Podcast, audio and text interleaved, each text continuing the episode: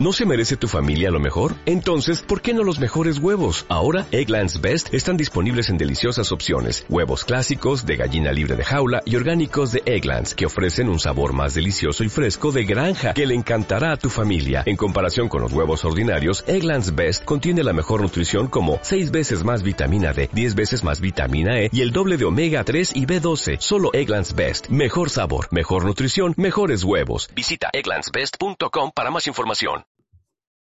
Bueno, alumnos, vamos a ver la siguiente clase que hoy tenemos, que es con respecto a las narrativas digitales y cómo esto lo vamos a usar con la didáctica. Es decir, vamos a ver a través de estrategias didácticas cómo usar las narrativas digitales.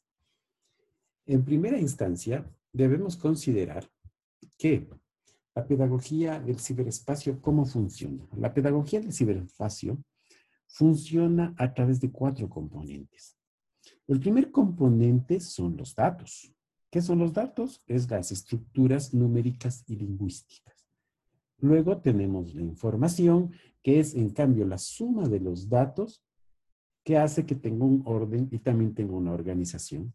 Luego tenemos el conocimiento, que hace que si yo tengo datos, tengo información, puedo tener ciertos logros formativos. Ahí estoy hablando que hay un conocimiento y finalmente tengo el asunto del aprendizaje, es decir, cuando tengo datos, información, conocimiento, yo puedo hacer una transferencia de los motivos educativos. ¿Qué significa? Puedo hacer esta transferencia del conocimiento, puedo llegar a los resultados de aprendizaje que he querido. Es decir, estamos hablando que la pedagogía en el ciberespacio se basa fundamentalmente en qué? En datos, que son esta estructura de numéricos y lingüísticos, la información, estamos hablando que es la suma de datos, la que esta suma de datos hay una organización y hay un orden. Y esto me va a dar logros formativos que luego yo poder transferirlos, esos logros formativos para que estos se, se transfieran como motivos educacionales. Ahora, eso mismo, cuando hablamos de la pedagogía del espacio, también esto está anclado al tema de que esto lleva de la mano a que puede haber cuatro razones, o hay cuatro razones, o cuatro momentos didácticos en el uso de las narrativas digitales. German 2014 nos, nos ayuda en este caso. Él nos propone un modelo interesante con respecto a, esta, a estos momentos didácticos. Él nos propone cuatro momentos didácticos. El primer momento es la selección, el segundo es la organización, el tercero es el análisis y el cuarto es la aplicación. A ver, revisemos cada uno de estos momentos. ¿Cómo nos, cómo nos propone Germán 2014?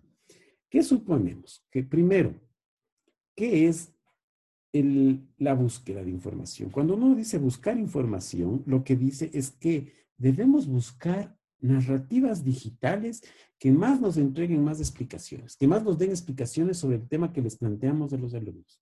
Pero, ojo, que esto debe ser hecho de manera científica y con datos verificados. Nosotros debemos saber que esas narrativas, que esas narrativas digitales que hicimos en la red y que estamos buscando tienen hechos ciertos, tienen, tienen un rigor científico y tienen datos verificados. Eh, cuando hablamos de narrativas digitales, también hablamos que a veces hay la concepción también, por ejemplo, esta búsqueda de información o de Internet, la podemos diferenciar, puede ser si es presencial o puede ser si es en línea. Por ejemplo, si es presencial lo que estamos haciendo narrativas digitales con nuestros alumnos, nuestros estudiantes, lo que podemos hacer que esta búsqueda en Internet sea junto con ellos. Es decir, docente y estudiantes buscan, buscan esto en Internet. También, ¿qué sucede si es que estamos hablando de educación en línea? En cambio, en educación en línea sucede que mejor tengo que hacer ciertos lineamientos yo como docente para que los estudiantes encuentren estas narrativas digitales. Es decir, es habido una diferencia entre la presencialidad y la educación en línea. Eh, después de aquello, después de seleccionar el tema, yo también puedo hacer una, la fase que hemos dicho, la tercera fase, hemos dicho que es de organización. Es decir, cojo mi contenido y hago una secuencia de ese conocimiento de acuerdo a mi estrategia que tenga. Es decir, lo que voy dándoles un orden a mis narrativas digitales. Luego tengo un análisis. El siguiente paso, hemos dicho, el siguiente momento es el análisis. ¿Qué hago en este momento de análisis? Aquí, mediante preguntas, voy a ir analizando el contenido de cada una de estas narrativas digitales. ¿Qué información tengo con esa narrativa digital? Es decir, aquí voy direccionando el conocimiento. ¿Cómo es eso? Es decir, coloco a los estudiantes mi narrativa digital y mediante preguntas voy yo diciéndoles, voy infiriendo para que esos estudiantes vayan extrayendo el conocimiento de aquella narrativa digital. Ahí es donde estoy haciendo un análisis, donde puedo hacer este conocimiento de inferir, discernir, ¿no es cierto? Inferencia de discernimiento en donde tengo que hacerlo. Luego de analizar, tengo el sentido de la aplicación. ¿Qué pasa con la aplicación? El estudiante debe aplicar eh, lo que aprendió. Es decir, tiene que hacerlo, llevarlo a la práctica, en donde tiene que demostrar y explicar todo este conocimiento, todo este bagaje.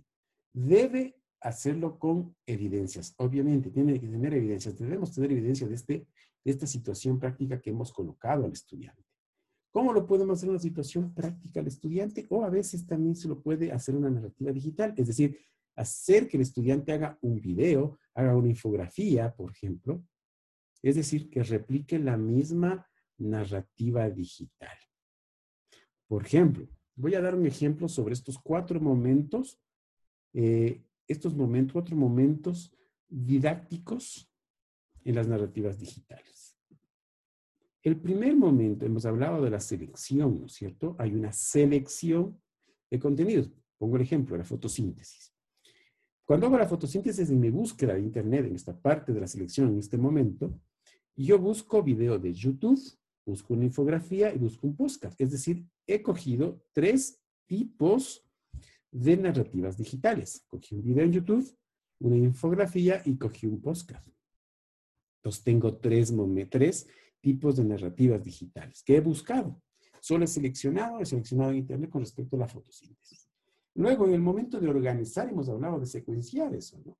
¿Cómo sabemos? Entonces, yo me doy cuenta qué es lo que yo quiero en el conocimiento y voy a saber qué va primero, qué va segundo y qué va tercero. En este caso del ejemplo, en la fotosíntesis, yo digo que, bueno, la infografía va primero, la segunda va lo de YouTube y la tercera va al podcast. Luego hablamos sobre el conocimiento, hablamos sobre el, el, análisis. ¿Cómo hacemos el análisis? En el ejemplo de la fotosíntesis. Por ejemplo, cuando hablamos de la infografía, yo puedo decir qué elementos tiene la fotosíntesis, hacer esa pregunta para que ellos infieran el conocimiento que hay en esa infografía. Dos, yo puedo decir qué es la fotosíntesis, colocarla en YouTube, ¿no es cierto? De YouTube, vamos a ver el video de YouTube y ellos van a deducir qué ha sido la fotosíntesis. Y tercero, van a escuchar el podcast y van a hacer este proceso de fotoquímico o de fotosíntesis. El podcast a los que no conocen, es exactamente lo que ahorita lo tienen en su aula. Esto, este audio que están ustedes escuchando. Luego, tenemos esta fase de aplicación en donde yo hago que el estudiante aplique el conocimiento. Aquí es en donde yo tendría que hacer una réplica. Por ejemplo, si hablamos de la fotosíntesis, tendría que hacer que los estudiantes sepan dónde, cómo se realiza la famosa fotosíntesis, cuáles son los elementos que tiene para hacer la fotosíntesis. Si estoy en presencial, yo podré sacar a mis alumnos del patio y que ellos en una planta me expliquen cómo funciona el proceso de fotosíntesis. O quizás pedirles a los estudiantes que realicen una infografía. Estos son los cuatro momentos importantes dentro de los cuatro momentos didácticos para el uso de narrativas digitales. No se olviden, selección, orientación, análisis y aplicación.